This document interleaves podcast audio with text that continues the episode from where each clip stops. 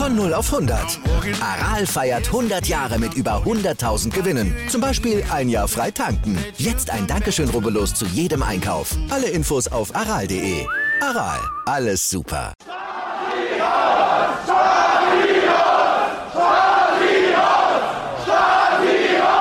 Das heißt, das Verbot hat mich in eine existenzielle Situation geprügelt, mit einem Fußtritt, dass mir, wie wir in der DDR sagten, gar nichts Walter Ulbricht blieb, als voranzugehen. Verstehen Sie? Wenn sowas passiert, dann hat man nur zwei Chancen. Entweder du ziehst den Schwanz ein oder du wirst frecher. Dazwischen bleibt nichts. Geht nicht. Entweder du knickst weg oder du gehst voran. Wolf Biermann kam oft zu uns nach Jena und äh, hat dort gesungen und wir haben also seine, in seinen Texten auch äh, uns ausgedrückt gefühlt. Nach der Biermann-Ausweisung haben wir in der jungen Gemeinde uns entschieden, die Resolution der äh, Schriftsteller in Berlin mit zu unterzeichnen, die gegen diese Ausweisung protestieren, nicht mal protestiert, die Partei gebeten haben, sie zurückzunehmen. Aus den Akten geht hervor, es hat so ein junger Mann mit einem Topf mit blauer Farbe und einem Pinsel sich irgendwann an eine Wand geschlichen in Halle an der Saale und wollte die Losung schreiben, Biermann hat recht. Kam aber nur bis zu dem Wort Biermann hat Re, R-E. Ich weiß nicht, ob die Farbe ihm ausgegangen ist oder ob irgendwelche Leute kamen und er weggelaufen ist. Das Kuriose an dieser traurigen Geschichte, erst zwei Jahre später, durch einen idiotischen Zufall, wie er manchmal passiert, hat die Stasi ihn identifiziert. Fünfeinhalb Jahre. Ich finde das relativ viel.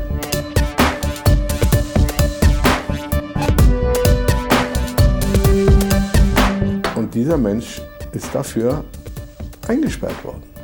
Und, und daran können Sie und sollen Sie bitte deutlich sehen, wie grauenhaft verschieden der Preis war, den die verschiedenen Protestanten gegen die Ausbürgerung bezahlt haben.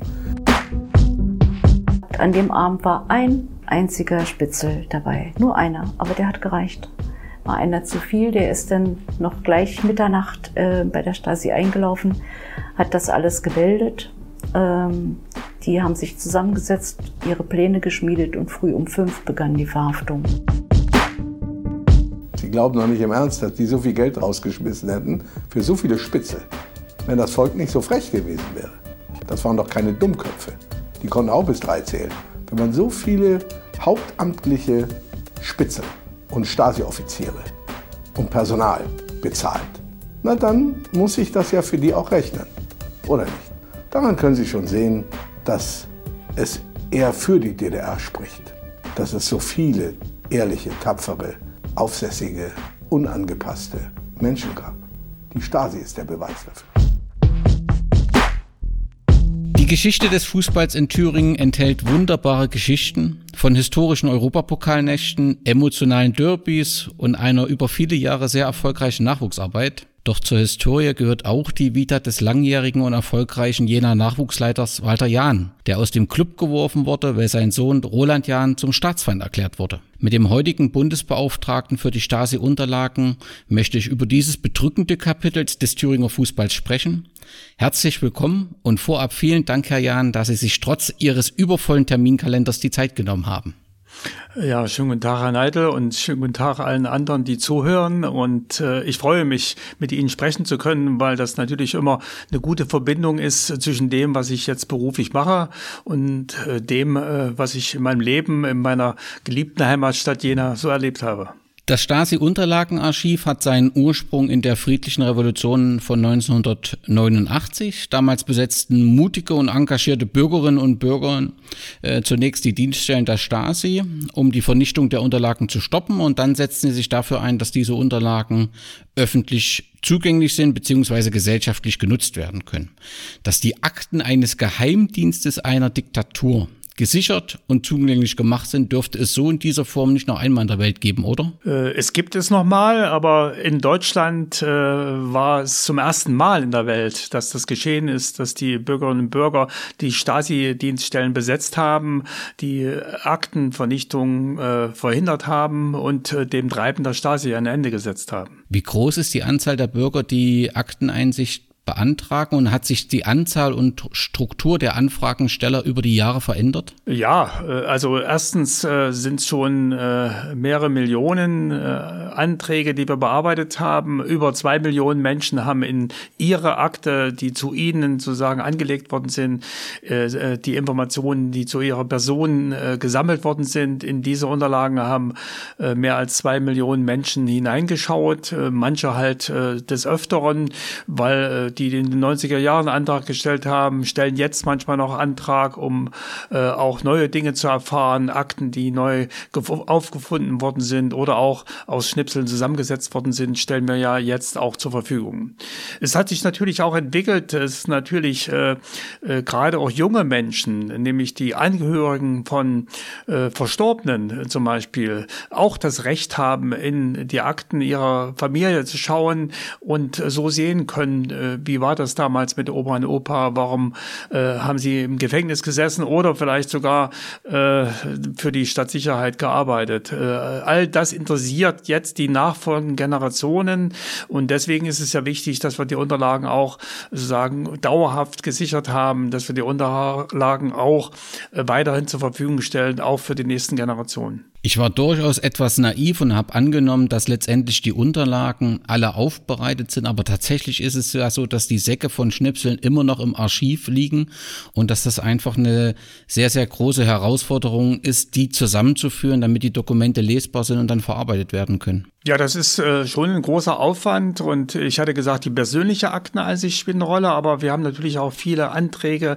äh, von äh, Forschung und Medien, äh, auch Anträge zur politischen Bildung von Gedenkstätten, von Vereinen, die sich damit beschäftigen. Und äh, in dem Sinne ist der Anspruch, dass sie ein doch sehr umfassendes äh, Archiv zur Verfügung haben, natürlich gegeben, äh, nicht nur jetzt, äh, sondern auch in den nächsten Jahrzehnten. Und deswegen ist es wichtig, dass wir Schritt für Schritt dieses Archiv weiter erschließen, die Zugänge finden. Das sind immerhin 111 Kilometer Akten, äh, die hier in der Hinterlassenschaft sind. Äh, und äh, die haben wir ja nicht alle einfach gescannt und äh, mit Volltextsuche äh, alles äh, auffindbar, sondern hier gilt es sozusagen sogenannte Findmittel Artikel zu erstellen, äh, deutlich zu machen, äh, in welchen Akten kann man zu welchen Themen und zu welchen Personen was finden.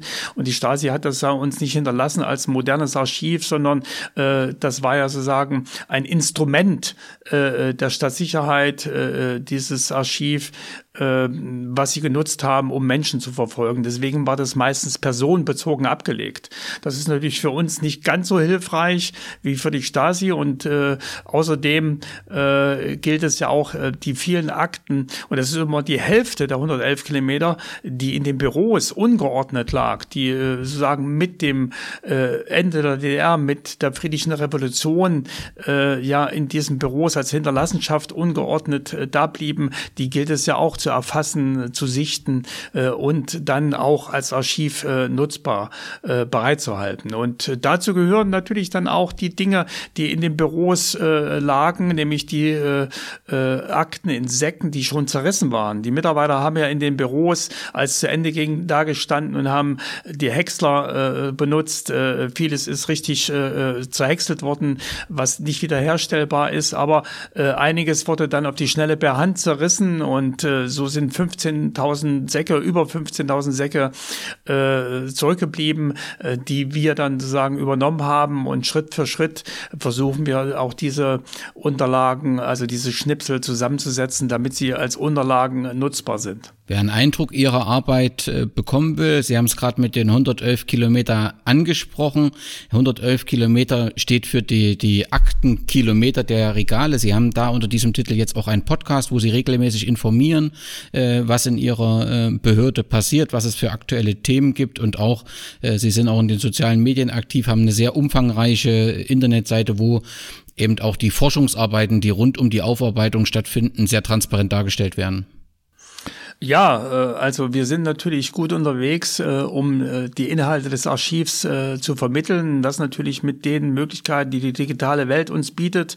Also in dem Sinne ist es sozusagen einmal der historische Ort, wo wir uns präsentieren mit den Archiven, aber auch die Brücke in die digitale Welt wird geschlagen, indem wir hier ein Schaufenster in das Archiv haben auf unserer Homepage, die Stasi Mediathek, die hier sozusagen äh, wichtige Dokumente aus dem Archiv äh, zur Verfügung stellt, wo man auch recherchieren kann, wo man sich äh, sagen weiterhangeln kann an den verschiedenen Themen und Personen und einiges erfährt über das Wirken der Stadtsicherheit äh, in die Gesellschaft hinein, äh, aber auch äh, solche Angebote wie ein Podcast, wo wir äh, nochmal Hintergründe beleuchten, wo wir Menschen interviewen, die zum Beispiel das Archiv genutzt haben, äh, mit ihren Arbeiten. Gerade war äh, die äh, Möglichkeit zu sagen, mehr zu erfahren über äh, Dokumente, äh, die äh, über die BBC gesammelt worden sind, also Briefe äh, an die äh, BBC äh, wurden geschickt äh, von der Stasi, äh, teilweise überwacht und abgefangen, teilweise aber auch erreichten sie die BBC. Äh, das ist hochspannend, wie hier sozusagen äh, die Bürger der DDR sich an diesen äh, britischen äh, Sender gewandt haben in der der Hoffnung sozusagen auf Veränderungen auch in der DDR und vor allen Dingen auf der Hoffnung äh, auf freie Informationen, dass das, was sie aus der DDR berichten, dann sozusagen in die weit in die Welt hineingestrahlt wird von der BBC. Darüber hat äh, die Autorin Susanne Schädlich ein Buch geschrieben, was sie wiederum bei uns im Podcast vorgestellt hat, wie sie das Stasi-Unterlagenarchiv genutzt hat für ihr Buch. Guten Tag, ich bin Maximilian Schönherr, Journalist vor allem für den Deutschlandfunk und Erfinder des Archivradios. Und ich bin Dagmar Hofestedt, die Sprecherin des Bundesbeauftragten für die Stasi-Unterlagen. Wir beide haben verschiedene Ausgangspositionen für diesen Podcast. Also ich bin sozusagen von außen der Journalist, der sich für das Archiv interessiert. Du bist von innen die Pressesprecherin, die schon lange in dieser Position sich befindet, deswegen auch sehr viele Interner kennt. Deswegen gibt es auch immer einen sehr kreativen Austausch zwischen meiner Inkompetenz, wenn ich manchmal jemanden ein, ein Haus nicht 21, sondern 22 nenne. Genau, schlimm. Viel Kreatives entsteht daraus. Ich wollte nur sagen, dass dieser Podcast heißt ja 111 Kilometer Akten, der offizielle Podcast Stasi-Unterlagenarchivs.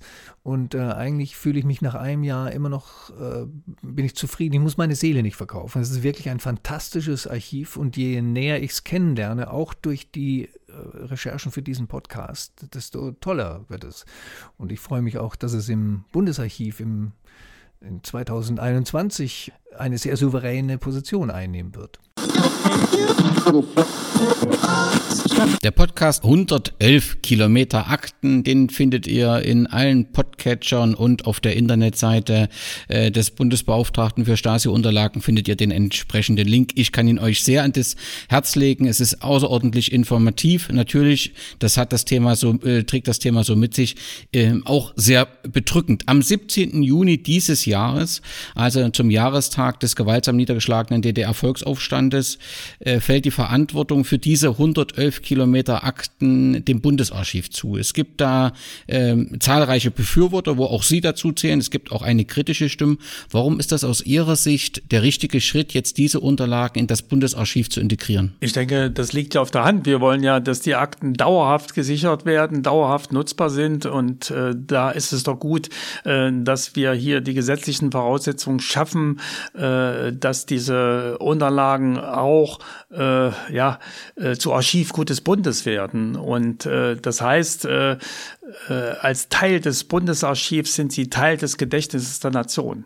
Und da haben wir die Gelegenheit, dass wir äh, die Kompetenz und die Technik äh, äh, und die Ressourcen bündeln, um halt äh, die Digitalisierung voranzutreiben, um die Bestände gut zu erhalten, um archivgerechte Bauten zu errichten, gerade in den äh, ostdeutschen Bundesländern, äh, wo wir unsere Außenstellen haben. Äh, all das sagen kann unter dem Dach des Bundesarchivs besser vorangebracht werden. Und für mich das Entscheidende ist, dass wir die DDR nicht nur immer aus dem Blickwinkel Stasi betrachten sollten, sondern dass es gilt, sagen die DDR insgesamt zu betrachten, in all der Differenziertheit, die diese Betrachtung braucht auch, auch in der Erweiterung des Horizontes über die Stasi hinaus, dass es nämlich eine SED-Diktatur war und keine Stasi-Diktatur und dass viele Abläufe in der Gesellschaft, äh, viel Verständnis äh, für diese, äh, also um diese Diktatur zu verstehen, auch die Notwendigkeit braucht, in andere Akten zu schauen, die alle im Bundesarchiv liegen, in den Beständen des Bundesarchivs, so zum Beispiel die Akten der SED oder des Freien Deutschen Gewerkschaftsbundes oder der FDJ, die im der Stiftung Partei- und Massenorganisation im Bundesarchiv hier aufbewahrt werden und zur Verfügung gestellt werden werden. Oder aber auch die DDR-Ministerien. Äh, gerade äh, wenn man an Haft denkt, äh, die Haftanstalten waren den äh, DDR-Innenministerium unterstellt. Äh, diese Akten liegen im Bundesarchiv und so geht es immer weiter bis zur Volksbildung, äh, wo ja sagen auch die Diktatur sich von einer Seite gezeigt hat, wo wir heute sagen, die Hände über den Kopf zusammenschlagen, was da in der Volksbildung alles ablief. So können wir dann viel besser Diktatur verstehen und sind nicht nur immer auf die Stasi fixiert. Und wenn ich es richtig verstanden habe, bleibt für Anfragende, Antragstellende, wie Sie es vor uns auch gesagt haben, Vereine etc., bleibt es letztendlich dieselben Möglichkeiten erhalten. Es wird nur eine größere Möglichkeit für das Archiv letztendlich die Zusammenhänge zu erkennen. Äh, das, aber auch äh, die Möglichkeiten der Antragstellung werden erweitert. Äh, es gibt ja so viele Menschen, äh, die auch in der DDR gelebt haben, die jetzt im Westen Deutschlands äh, leben. Es sind ja Millionen von Menschen. Äh, und jetzt kann in allen Stellen, an allen Standorten des Bundesarchivs, auch als in Koblenz, in Freiburg, in Bayreuth, Ludwigsburg, überall dort können praktisch die Menschen Anträge auf Akteneinsicht äh, stellen und äh, dort auch Akteneinsicht äh, wahrnehmen. Das, denke ich, macht nochmal deutlich, es ist eine gesamtdeutsche Angelegenheit, sich mit der Aufarbeitung von DDR-Geschichte zu beschäftigen. und ich denke, dass gerade auch die Möglichkeiten, die wir sozusagen erweitert haben, an Angeboten, auch gemeinsam mit dem Bundesarchiv, auch einen gemeinsamen Antrag, das ist unser Ziel, dass jemand den Antrag stellt, was was ist, gibt es zu meiner Person im Bundesarchiv insgesamt und dann wird in allen Beständen recherchiert, nicht nur in den Stasi-Unterlagen, sondern auch in den anderen Beständen des Bundesarchivs. Ja, und irgendwie muss ich jetzt den Übergang zum Fußball finden. Ich versuche es mal so. Nach Joachim Gauck und Marianne Börtler sind Sie der dritte und damit auch letzte äh, äh Bundesbeauftragte für die Stasi-Unterlagen. Diese Tätigkeit wird mit der Übergabe der Akten an das Bundesarchiv enden, bleibt dann vielleicht etwas mehr Zeit, sobald es Corona zulässt, beziehungsweise die Situation, ein Fußballspiel in Thüringen zu besuchen.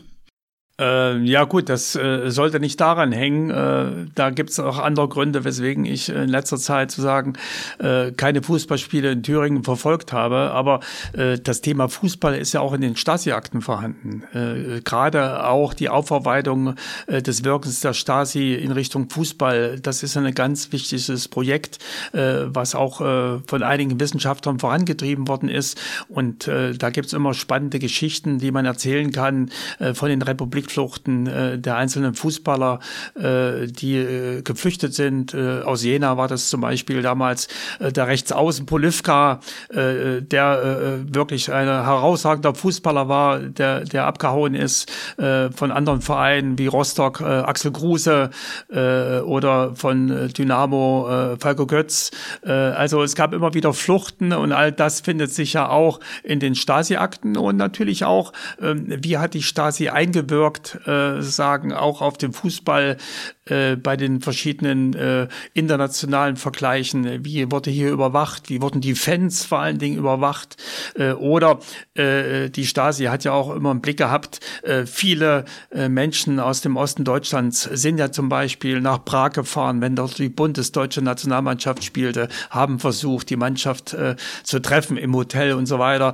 Das war natürlich auch immer im Visit der Stasi.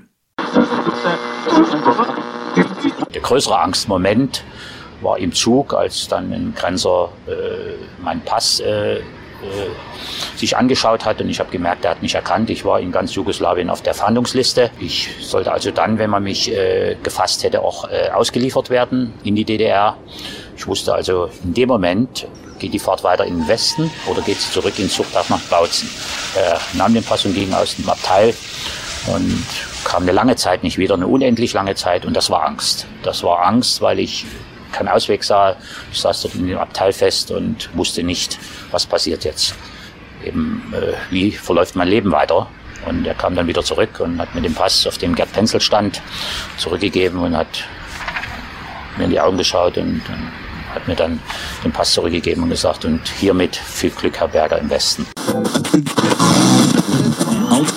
Der Tod von Lutz Eigendorf hat mir gezeigt, dass wir nicht in der Freiheit waren, dass wir nicht äh, im Westen äh, so lebten, wie wir das uns eigentlich vorgestellt hatten. Das war auch etwas, was ich äh, ganz schnell gelernt habe, dass die Stasi ja, und das habe ich dann später ja äh, bewiesen bekommen, mit dem Einblick in die Akten, dass die Stasi aktiver im Westen war bei mir als im Osten.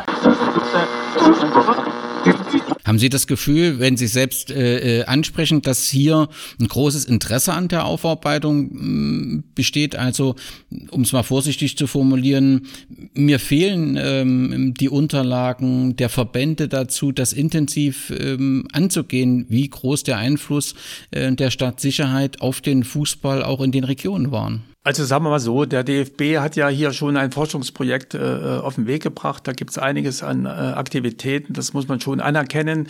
Aber es kann natürlich immer noch mehr geben. Und äh, die einzelnen Clubs haben es getan. Mein Vater selbst hat äh, im Auftrag des Fußballclub Karl Jena hier einiges recherchiert, hat das äh, auch dem Fußballclub übergeben. Der hat auch damit gearbeitet.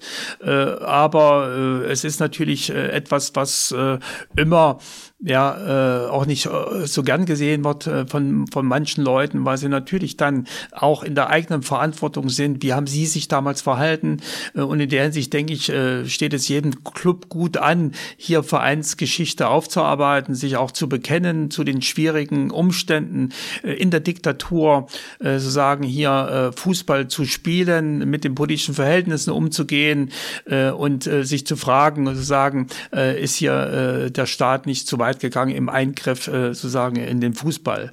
Äh, das steht natürlich immer mit zur Debatte. Natürlich auch die Kontinuität von Personen. Welche Personen äh, haben dann weiter Karriere gemacht, äh, die früher hier äh, im Dienste der Stasi standen oder äh, willfähig sozusagen hier äh, die SED-Propaganda auch im Fußball unterstützt haben. Also äh, das ist schon spannend und interessant, äh, das alles zu sehen. Und ich denke, das gehört einfach zu den Clubgeschichten dazu, äh, da genauer hinzuschauen. Ich kann nur alle ermuntern. In den Akten gibt es gibt's viele, viele Dinge, die da interessant sind und im Übrigen auch positive Dinge, auch junge Spieler, äh, die nicht bereit waren, äh, sich mit der Stasi einzulassen. Auch das äh, zeigt zu sagen, dass die, die Stasi-Dokumente auch immer wieder auch Freiheitswillen von Menschen dokumentieren. Sie haben Ihren Vater angesprochen. Ich möchte da natürlich nochmal diese Geschichte äh, etwas näher äh, beleuchten. Er hat sich den Traum als Fußballer nur indirekt erfüllen können. Er hat im, im, im Krieg ein Bein verloren und so wurde er Nachwuchsleiter beim SC Motor Jena beziehungsweise beim FC Karl Zeiss Jena. Faktisch ohne seine Arbeit und sein Engagement wären die sportlichen Erfolge von Karl Zeiss vor der friedlichen Revolution undenkbar gewesen. Er war als äh, Talentspeer aktiv, hat dort einen glänzenden Ruf äh, genossen und hat auch zahlreiche Spieler nach äh, Jena geholt, auch äh, künftige Nationalspieler. Sind Ihnen da paar Namen bekannt, äh, für welche Verpflichtungen äh, Ihr Vater maßgeblich mitverantwortlich war?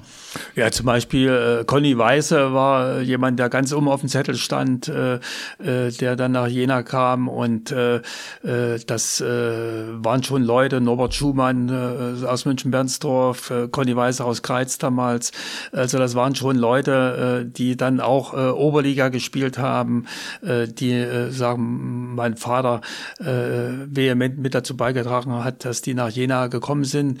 Äh, und äh, da war er immer stolz drauf. Und äh, er war schon äh, in den einzelnen Orten äh, durchaus äh, einerseits ge gefürchtet, weil man Angst hatte, dass die guten Leute weggeholt werden. Aber natürlich waren auch die Sportgemeinschaften stolz, äh, wenn dann ihre Leute äh, in der DDR-Oberliga gespielt haben und äh, vielleicht sogar in die Nationalmannschaft gekommen sind. Um aber Ihren Vater ganz darzustellen, muss man eben auch sagen, er war im Kombinat von Karl Zeiss Jena äh, beschäftigt, dort sehr erfolgreich. Äh, er leitete eine Forschungsabteilung und die hat eine Multispektralkamera entwickelt, die bei Sigmund Jens Weltraumfahrt zum Einsatz kam. Und seine Leidenschaft für den Fußballclub in Jena zeigt, dass er es geschafft hat, in Vereinswimpel mitzugeben. Wissen Sie, wie es dazu kam? Ja, also er hatte ja da einen guten Austausch auch mit Sigmund Jähn und äh, das war dann schon äh, eine, eine interessante Idee, dass er dann Sigmund Jähn überredet hat, äh, dass dieser diesen Wimbel mitnimmt äh, und äh, er hat den dann auch unterschrieben, sozusagen danach. Äh, auch der äh, sowjetische Kosmonaut Valeri Bykowski. Äh, das Schlimme ist nur, dass dieser Wimbel verschwunden ist. Äh, das äh, DFB Fußballmuseum in Dortmund und wollte ihn ausstellen und äh, seitdem äh, sind wir sozusagen auf der Suche, äh, äh wo er wohl ist. Äh, er war eine Zeit lang auch äh, in, in äh, sozusagen im Besitz äh, des Fußballclubs Karl Jena, aber dann hat ihn mein Vater nochmal wieder zurückbekommen und äh, irgendwie ist er sozusagen dann äh, verschwunden. Äh, als er gestorben ist, äh, konnte ich jedenfalls in dem Nachlass nicht finden. Aber nicht nur Ihr Vater war Fußball verrückt, auch Sie haben mit dem äh, Fußball begonnen und das offensichtlich, zumindest so wie ich es gelesen habe, sehr erfolgreich. Ich habe gelesen, als Kind wurden Sie Kreismeister im Fußball. Hat Ihre Fußballerlaufbahn direkt beim FCC begonnen oder waren Sie zunächst an anderer Stelle äh, fußballerisch unterwegs?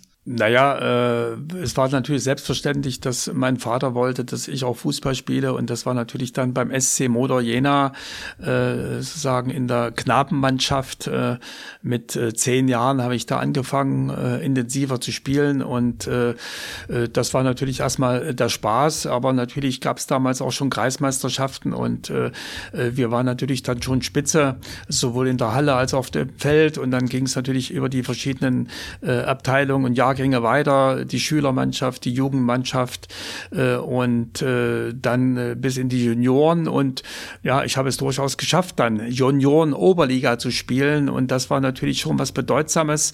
Äh, in der Junioren-Oberliga hat man die Vorspiele vor der Oberliga gemacht. Das heißt, wir hatten immer Zehntausende von Zuschauern. Äh, und äh, das war schon natürlich ein Erlebnis, wenn man dann eingelaufen ist äh, bei Dynamo Dresden und äh, dann äh, die äh, Leute dort äh, ja doch sehr lautstark äh, da äh, ihre Mannschaft unterstützt haben. Und da mussten wir schon gut dagegenhalten und wir sind in diesem Jahr, als ich gespielt habe, äh, dann auch Vizemeister geworden der DDR Juniorenoberliga. Äh, Trainer Bernd Stange damals übrigens, der dann ja auch Karriere gemacht hat als Clubtrainer und als Nationalmannschaftstrainer. Äh, und in dem Sinne äh, war das natürlich schon ein Erlebnis, als wir dann auch 40 Jahre danach uns alle wieder getroffen haben, äh, wobei ich sagen muss, dass ich äh, nach einem Teil der Saison ausgeschieden bin. Äh, das hatte den Grund, äh, dass ich äh, äh, auch äh, noch andere Interessen hatte. Das heißt, ich wollte Abitur machen, ich wollte als Jugendlicher unterwegs sein, an den Wochenenden Bands hören, Musikfestivals erleben und sonst was. Und in diesen Interessenstreit gab es natürlich bei mir auch die Erkenntnis, dass ich sozusagen sozusagen nicht so spitze bin, äh, dass äh, ich äh, für äh, ein Mitspielen äh, sozusagen, was mich viel Anstrengung kostet, äh, dass ich diesen Aufwand dann bringe äh, und auf die anderen Interessen verzichten will. Und so habe ich dann äh, aufgehört äh, nach äh, einigen Spielen in der Union Oberliga. Aber immerhin äh, meine Kumpels, äh, unsere Mannschaft äh, sind dann Vizemeister geworden und äh, da sind wir alle stolz drauf. Gibt es da noch bekannte Namen, die da mit Ihnen zusammen in dieser Mannschaft? Das müsste 1972 gewesen sein, oder? Das, äh, das war äh, das war 70 Ne? Und, und äh, damals, oder 71 dann, äh, damals, äh, das war Uli Göhr, äh, äh, der dann Oberliga spielte, Norbert Schumann, den hatte ich schon genannt, äh, aber auch äh, Matthias Sengewald, äh, äh, das sind alles Spieler sozusagen, die dann auch Karriere gemacht haben. Haro, Haro Günther hat dann auch die in der ersten gespielt. Also äh, alles Leute, die aus dem Bezirk Gera damals kamen, äh, die teilweise auch äh, sozusagen sozusagen äh, von meinem Vater noch als Jugendleiter mit äh, erspäht worden sind äh, und dann zum Club delegiert worden sind, wie das damals so schön hieß, äh, die dann in dieser äh, Mannschaft gespielt haben. Äh, äh, andere sind dann äh, nicht in die erste Mannschaft gekommen, aber äh, für mich waren das äh, starke Fußballer, ja, äh, Dieter Fietz, äh, Thomas Goldmann, äh, die dann äh, bei Schott Jena äh, später gespielt haben. Äh, das waren aber für mich so die Leitfiguren, mit denen ich schon äh, von den Kindern an zusammen gespielt haben, äh, habe und äh, da bin ich heute noch äh, ja äh, vor Bewunderung, äh, was die geleistet haben, was die drauf hatten und äh, das ist immer wichtig, dass es viele, viele gibt, die dann nicht äh, sagen international oder national äh, in den obersten Ligen gespielt haben, aber die sagen tollen Fußball gespielt haben in, der, in den Nachwuchsmannschaften und das gehört einfach auch dazu. Zum Bruch, so habe ich zumindest gelesen, kam es dann mit ihrer Zeit als Wehrpflichtiger, wo sie zur kasernierten Bereitschaftspolizei nach Ruderstadt eingezogen wurden. Und ähm, also sie hatten es mal beschrieben oder ich hatte es mal so gelesen als schwersten Bruch in ihrer Jugend. Können Sie das erläutern? Naja, ähm, sagen wir so, die Frage war ja immer sowieso, geht man zur Armee oder nicht? Äh, und für mich stand damals fest, ich wollte studieren, ich wollte äh, sagen, ja, ein glückliches Leben führen in Beruf und Familie und äh, da gehört der Armee dazu äh, und äh, das dann aber zu erleben. Und äh, gerade weil ich auch noch zur Bereitschaftspolizei nach Rudolstadt gezogen worden bin, das war schon für mich erschreckend, weil ich habe dort äh, erlebt zu sagen, wie äh, die Einheiten äh, den Einsatz übten in Jena, um Studenten und Ruhm äh, zu unterdrücken. Und da habe ich mich schon gefragt, probst du ja eigentlich den Einsatz gegen dich selbst? Und äh, in dem Sinne äh, war das dann für mich eine schwere Zeit, äh, da mit meinem Gewissen in, äh, in Übereinstimmung zu kommen. Und äh, äh, das war schon dann auch eine Erkenntnis, dieser Staat ist nicht unbedingt mein Staat, der hier ja sich eine ganze Armee hält, um das eigene Volk zu unterdrücken. Und das nahm dann zu, oder dieser Eindruck verfestigte sich mit Beginn ihres Studiums. Sie haben 1975 äh, das Wirtschaftswissenschaftenstudium begonnen. 1976 war das dann letztendlich oder endete das, weil Sie sich mit dem Liedermacher Wolf Biermann sympathisierten beziehungsweise den Umgang mit ihm kritisierten. Ähm, ihre Seminargruppe beschloss daraufhin ihren Ausschluss und Sie wurden exmatrikuliert. Sie haben gesagt, dass Sie gegen Ihre damalige Kommilitonen kein Groll pflegen. Ich frage mich, wie gelingt das? Also kein Groll zu haben in so einer Situation. Sie haben mit, mit den heutigen Werten nichts Falsches gemacht. Sie haben etwas kritisiert, sie haben protestiert. Und dann zu sagen, ich habe kein Groll, ich habe das äh, verarbeitet, das, das gelingt mir noch nicht menschlich, das nachzuvollziehen. Also. Ja, das, das ist ja ein Entwicklungsprozess. Als es damals geschehen ist, habe ich natürlich äh, sofort gesagt, Verräter. Verräter, die Kumpels, mit denen du in die Kneipe gegangen bist, mit denen du im Rosenkeller in Jena äh, die Abende verbracht hast, die dir auf die Schulter geklopft haben und gesagt haben, Roland, wir stehen zu dir, dann in der Abstimmung zu erleben, äh, äh, 13 zu 1 gegen mich, äh, das war natürlich schon ein Schlag in die Magengrube. Und äh, da ist die spontane Reaktion Verräter natürlich auch verständlich. Als ich dann äh, aber mich damit beschäftigt habe, als ich äh, zum Beispiel in die Stasi-Akten geschaut habe und gesehen habe, äh, dass das Ganze eine groß angelegte Aktion war, wo man jeden einzelnen meiner Kommilitonen äh, so unter Druck gesetzt hat, äh, dass es schwierig war, dem zu entkommen. Die Entscheidung, ob sie die Karriere ihrer Eltern gefährden, wenn sie zu mir stehen, ob sie ihr eigenes Studium gefährden, wenn sie sich zu mir bekennen. Diese Frage ist nicht so einfach zu beantworten. Jedenfalls nicht sozusagen, äh, wenn man nicht die subjektiven Umstände jedes Einzelnen mit einbezieht. Und äh, ich glaube, äh, das ist das Wichtige, dass wir lernen, differenziert zu betrachten, in welchen Zwangssituationen Menschen sich wie verhalten können überhaupt. Äh, das ist eine unmenschliche Entscheidung, die man da treffen konnte äh, oder musste. Äh, und ich habe mich gefragt, wie hätte ich entschieden, wenn ich sozusagen in der Situation gewesen wäre, äh, ja, meine äh, ganze Verwandtschaft äh, mit der Sippenverfolgung Verfolgung auszusetzen, äh, bloß weil ich äh, äh, mal in der Uni dann äh, eine falsche Abstimmung mache. Und das ist etwas, äh, wo ich glaube, äh, wo es auch wichtig ist, ins Gespräch zu kommen. Und äh, gerade, dass ich nach vielen Jahrzehnten, nach über 30 Jahren, äh, Kommilitonen treffe, die mir dann eingestehen, äh, dass sie ja äh, sich selbst belogen haben, dass sie Angst hatten, dass sie deswegen äh, gegen mich gestimmt haben und dass sie um Entschuldigung bitten.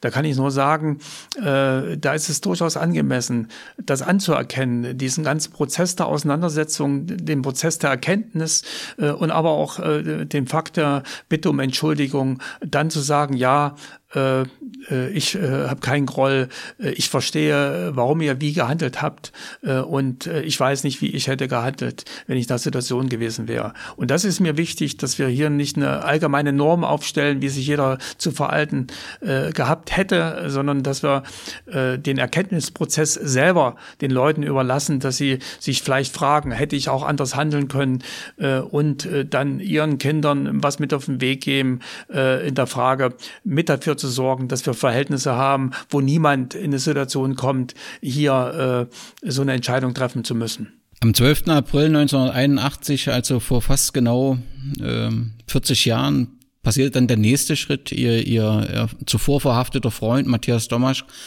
ähm, kam in der Stasi-Untersuchungshaftanstalt in Gera ähm, ums Leben. Bis heute sind die Umstände nicht aufgeklärt. Äh, die Stasi verbreitet, er habe sich mit seinem eigenen Hemd erhängt. Ähm, ähm, er wurde auf dem Weg nach Berlin verhaftet, weil die Stasi äh, glaubte, er plant Störaktionen beim SED-Parteitag, obwohl er zum Geburtstag wollte.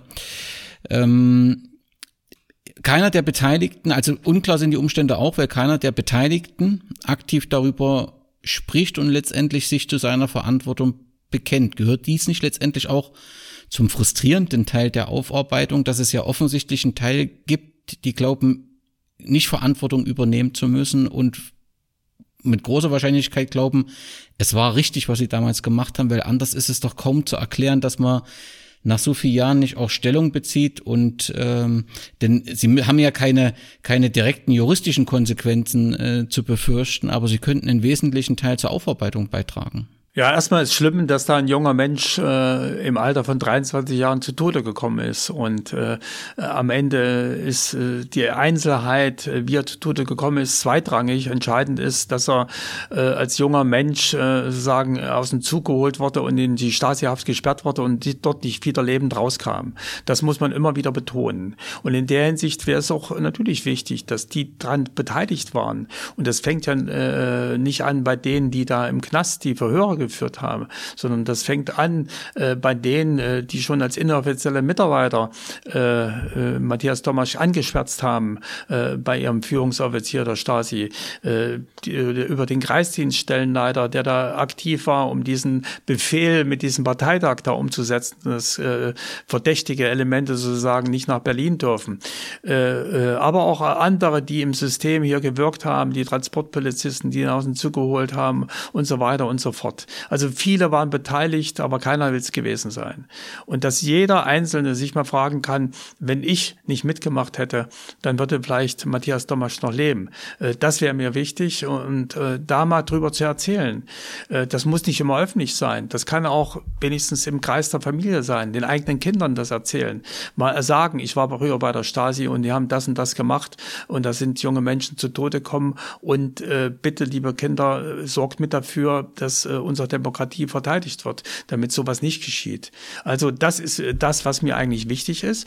Äh, aber äh, in dem Sinne bin ich da äh, nicht äh, traurig, dass äh, das alles nicht so gelaufen ist in der Aufarbeitung, wie ich es mir vielleicht wünschen würde, weil ich denke, äh, dass die Aufarbeitung weiter im Gange ist, dass die nächsten Generationen ihren Eltern äh, spannende Fragen stellen äh, und äh, dass äh, äh, auch äh, jedem bewusst sein sollte, wenn man drüber spricht, wenn man sich auseinandersetzt damit, äh, kann man auch eine gewisse Last abladen, kann man auch dafür Sorge tragen, äh, äh, dass das, was man mit sich rumschleppt, äh, äh, sozusagen äh, vom Rücken äh, fällt und äh, man dann aufrechter durchs Leben gehen kann.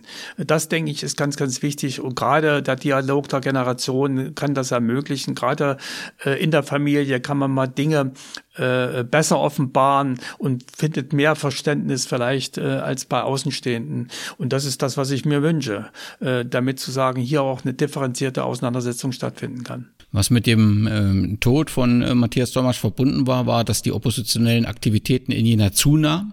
Äh, an Intensität. Und in dem Rahmen wurden auch sie dann ein Jahr später äh, verhaftet. Und ich habe einen Bericht gelesen, also sie wurden in Gera verhört, äh, gefangen gehalten und ähm, ja, ihnen wurde auch im Verhör gedroht, äh, dass sie ihre Tochter nach der Sch Schuleinführung oder bei der Schuleinführung nicht sehen können, wenn sie so weitermachen. Ihre Tochter war damals gerade drei Jahre alt. Stimmt die Schilderung so? Äh, das ist genau meine Erinnerung, die ich habe. Ich hab, sehe das noch richtig vor mir. Ich sehe noch das Zimmer vor mir äh, und den Vernehmer, der mir das angedroht hat. Äh, und äh, die Geschichte ist ja noch ausführlicher gewesen. Äh, äh, er äh, wies sozusagen nach draußen äh, und sagte, da draußen äh, äh, die äh, Blätter an den Bäumen werden langsam äh, bunt, äh, sie werden abfallen und sie werden wieder wachsen. So vergeht Jahr für Jahr. Äh, und äh, ihre Tochter, die jetzt drei Jahre ist, ob sie die zur Schulführung sehen äh, mit, mit äh, sechs Jahren, äh, da haben wir unser Zweifel. Und das war natürlich sozusagen der Beginn eines Aufenthalts im Gefängnis Gefängnis, genau dem Gefängnis, wo Matthias Thomas zu Tode gekommen ist. Und da fühlt man sich natürlich schon sehr ohnmächtig und ist am Verzweifeln. Und äh, das sind viele Situationen, äh, wo ich heute immer dran denke und sage, Mensch, äh, du warst mal ganz am Boden, du warst ja mal ganz äh, schwierigen Situationen ausgesetzt. Aber wir haben es alle geschafft, äh, dass wir diese Situation überwunden haben. Wir haben äh, eine lange Zeit dazu gebraucht, bis hin zu einer friedlichen Revolution. Aber wir leben seit über 30 Jahren in, in Freiheit und Selbstbestimmung und Demokratie. Und in der Hinsicht äh, denke ich, äh, äh, daraus schöpfe ich sozusagen meinen Optimismus fürs Leben. Äh, aus den negativen Erlebnissen äh, das Positive ziehen und daraus sozusagen äh, Stärke für den Alltag gewinnen. Schön, dass Sie das so sagen, aber was sagen Sie den Menschen? Wir sehen das in jeden Nachrichten, die heute auf die Straße gehen und schreien, sie würden in einer Diktatur leben, weil sie eine Maske tragen müssen. Das ist ja überhaupt nicht ins Verhältnis zu bekommen und kaum zu erklären, wenn Ihre Schilderung aus einer tatsächlichen Diktatur mit der heutigen Situation. Ja, den rate ich natürlich, sich mal mit äh, dem zu beschäftigen, äh, mit dem, was in der DDR war. Und wer dann noch gleichsetzt, äh, äh, das, was wir sozusagen hier an Auseinandersetzungen, an Schwierigkeiten haben, mit äh, dieser Pandemie umzugehen, äh, wer die Verhältnisse hier äh, mit einer Diktatur gleichsetzt, der verharmlost das, was in der DDR geschehen ist. Mit äh, ihrer Verhaftung war dann ein Jahr später verbunden, dass sie gewaltsam aus der DDR ausgebürgert wurden. Ähm, Sie wollten das nie. Sie haben immer gesagt, ich will zurück zu meiner Heimat, äh, äh, zu meiner Familie. Das klingt oft als erstmal wie ein Widerspruch. Sie waren äh, im Gefängnis, sie sind bedroht worden äh, und, und sagen, ich will aber zurück. Ganz offensichtlich, weil sie gesagt haben, das ist meine Heimat, dort sind meine Freunde, ähm, das, da will ich hin. Naja, äh, stimmt nicht ganz. Äh, ich hatte schon Momente im Gefängnis. Ich habe ja im Gefängnis einen Ausreiseantrag äh, geschrieben, äh, wo ich äh, natürlich die Hoffnung hatte, dass ich so schnell wie möglich dann auch außer Landes komme, freigekauft werde von der Bundesrepublik Deutschland. Da lag ich schon im, äh, äh, im Gefängnis und habe geträumt äh, vom äh, goldenen freien Westen. Aber äh, ich bin ja vorfristig entlassen worden und äh, das hat mir nochmal gezeigt, dass die Stasi nicht allmächtig ist. Es gab Proteste in der DDR, äh, es gab äh, Proteste äh, im westlichen Ausland äh, und so bin ich vorfristig freigelassen worden nach einem halben Jahr, obwohl ich zu einem Jahr und zehn Monaten Gefängnis verurteilt war. Und und äh, diese Freilassung hatte mir so viel Kraft gegeben, dass ich dann gesagt habe, ich gehe nicht weg. Äh, äh, die Entscheidung über bleiben oder gehen kann nur außerhalb von Gefängnismauern getroffen werden.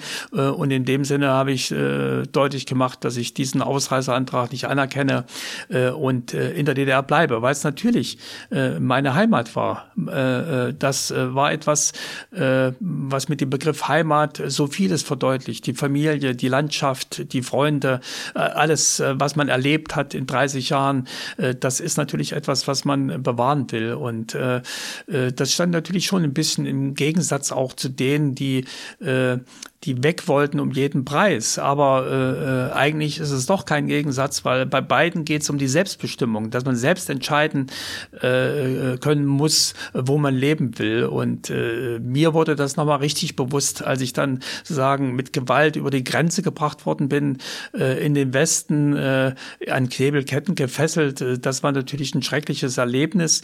Äh, äh, Gerade als ich dann äh, an diesem Sommerabend äh, durch diese schöne Thüringer Landschaft gefahren wurde, Worte, äh, da lief nochmal das ganze Leben äh, in meinem Kopf ab äh, und da merkte ich, äh, was für einen großen Verlust an Heimat ich erlebte. Und als ich dann im Westen war, sozusagen äh, zwar vor der Mauer und doch hinter ihr, äh, weil natürlich meine Freunde, meine Familie zurückgeblieben waren.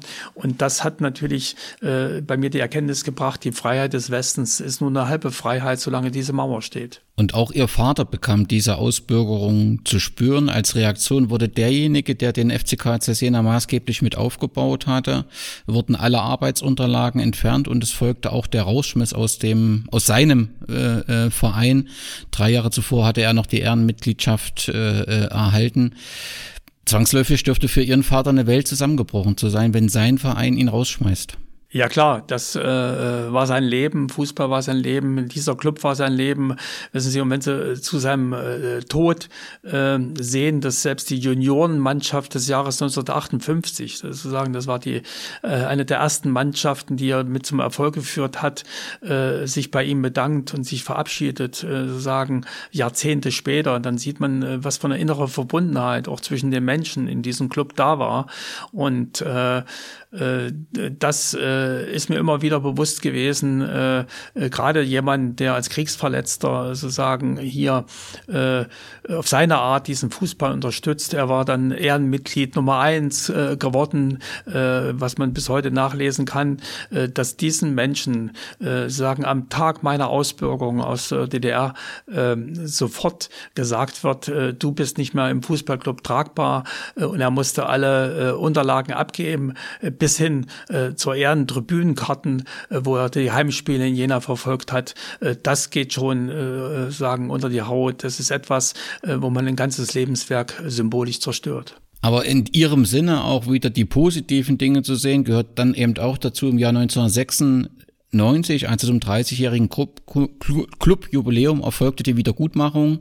Äh, ihr Vater erhält den Ehrentitel des Vereins zurück. Wer hat sich damals dafür stark gemacht und äh, war dann Ihr Vater wieder versöhnt mit, zumindest mit dem Fußballclub als solchen? Ja, äh, also äh, er wusste das natürlich schon zu unterscheiden, in welchen Zwängen viele gelebt haben. Und er wusste natürlich auch, äh, dass es wichtig ist, nochmal die Mechanismen aufzudecken, wie es dazu kommen konnte, dass Menschen, die eigentlich auch ihm nahestanden, hier das Ganze mit vollzogen haben. Und das ist ja so ein Punkt. Ne? Warum machen so viele mit? Warum sagt da in dem Moment keiner, nein, das können wir Walter Jahn nicht antun, hier ihn in Sippenverfolgung zu nehmen. Und das ist etwas, äh, was ihn natürlich beschäftigt hat. Und deswegen hat er dann auch angefangen, auch aufzuarbeiten, in die Akten zu schauen äh, und äh, hat durchaus anerkannt, dass man ihn rehabilitiert hat, hat äh, gesehen, dass im Fußballclub doch auch äh, hier äh, vieles äh, an, an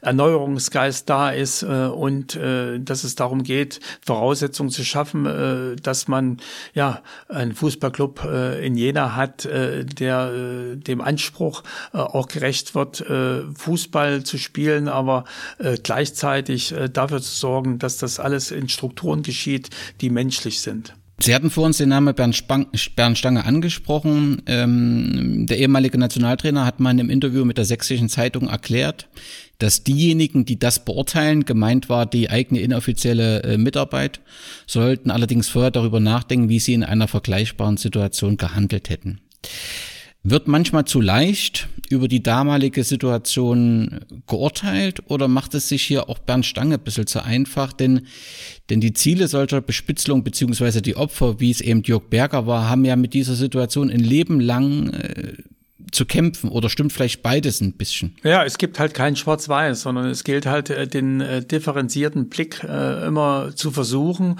und aber auch das ist nicht so immer einfach und natürlich Viele versuchen sich aus der Affäre zu ziehen mit Sprüchen wie ich habe doch keinen geschadet oder sonst was.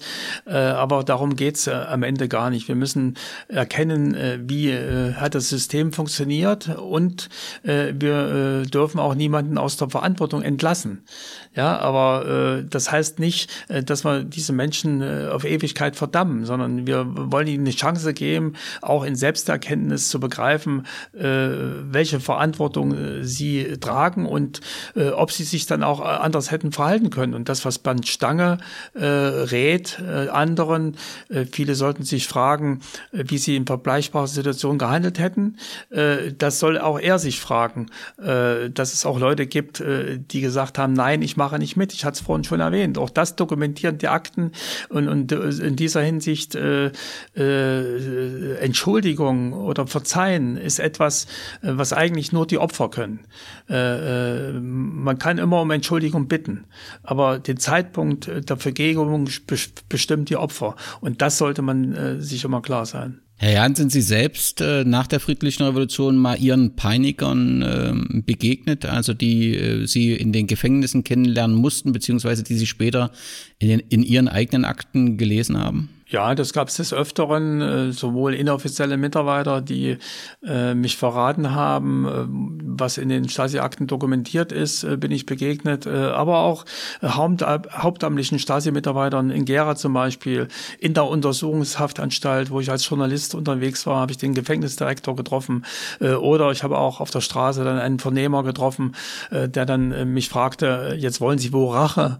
Und ich sagte nur, nein, Gerechtigkeit. Eine letzte Frage. Was können wir aus dem, was war, für das Verhältnis von Sport und Politik für heute lernen? Naja, äh, diese Frage muss sich äh, jeder selbst beantworten. Ich bin keiner, der sagt, du musst was lernen und du musst das und das daraus an Erkenntnis ziehen, sondern äh, mein Ansatz ist, äh, dass es wichtig ist, dass die Gesellschaft Angebote macht, äh, dass Menschen die Chance haben, in der Beschäftigung mit der Geschichte äh, ja ihre eigenen äh, Lebensbezüge äh, äh, ja, dazu in Beziehung zu setzen. Und äh, das ist, denke ich, äh, ganz, ganz wichtig, äh, dass damit zu sagen, mit dem Blick in die Vergangenheit äh, die Chance besteht, die Sinne zu schärfen für die Gegenwart. Herr Jan, ganz herzlichen Dank für einen Einblick, den Sie uns in Ihr Leben, in Ihre Arbeit gegeben haben. Zum Abschluss zwei Empfehlungen. Also den Podcast 111 Kilometer Akten hatten wir schon genannt. Es gibt einen wunderbaren Podcast äh, Horschpost DDR von der Gedenkstätte hier, der Erfurter Gedenkstätte Andreasstraße. Und es gibt ein wunderbares Magazin, die Gerberkasse 18, äh, zu lesen von der Geschichtswerkstatt in Jena. All das empfehle ich den Hörern. Herr Jan, nochmal herzlichen Dank äh, für die Zeit und Ihre Arbeit. Äh, ich danke und ich hoffe, dass es dem FC Karl Jena bald mal besser geht und äh, wir wieder äh, ganz oben in einer Liga spielen. Und auch Corona geht vorbei und dann wird sozusagen die Möglichkeit überhaupt zu spielen wieder da sein. Und da werde ich auch eines dieser Spiele von Jena in Berlin oder in Jena erleben. Herzlichen Dank. Danke auch.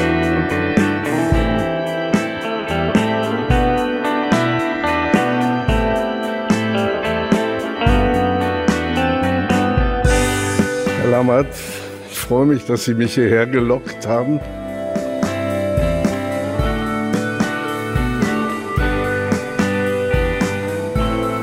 Und ich ahne schon, weil ich Sie ja als Ironiker kenne, dass Sie hoffen, dass ich den Linken ein paar Ohrfeigen verpasse. Aber das kann ich ja nicht liefern. Mein Beruf war doch Drachentöter. Ich kann Ihnen auch, Herr Biermann, mit einem Hinweis auf unsere Geschäftsordnung helfen.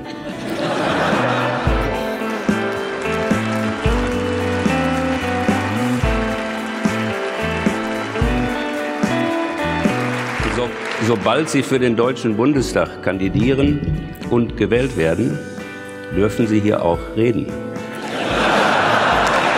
Heute sind Sie zum Singen eingeladen. Ja, aber natürlich habe ich mir in der DDR das Reden nicht abgewöhnt und das werde ich hier schon gar nicht tun.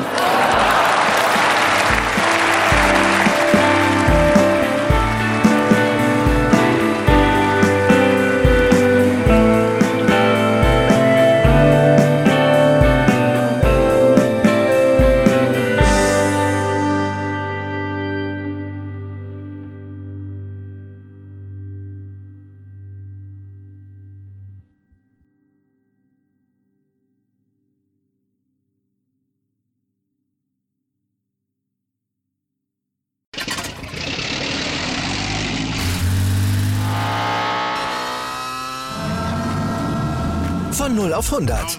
Aral feiert 100 Jahre mit über 100.000 Gewinnen. Zum Beispiel ein Jahr frei tanken. Jetzt ein Dankeschön, rubbellos zu jedem Einkauf. Alle Infos auf aral.de.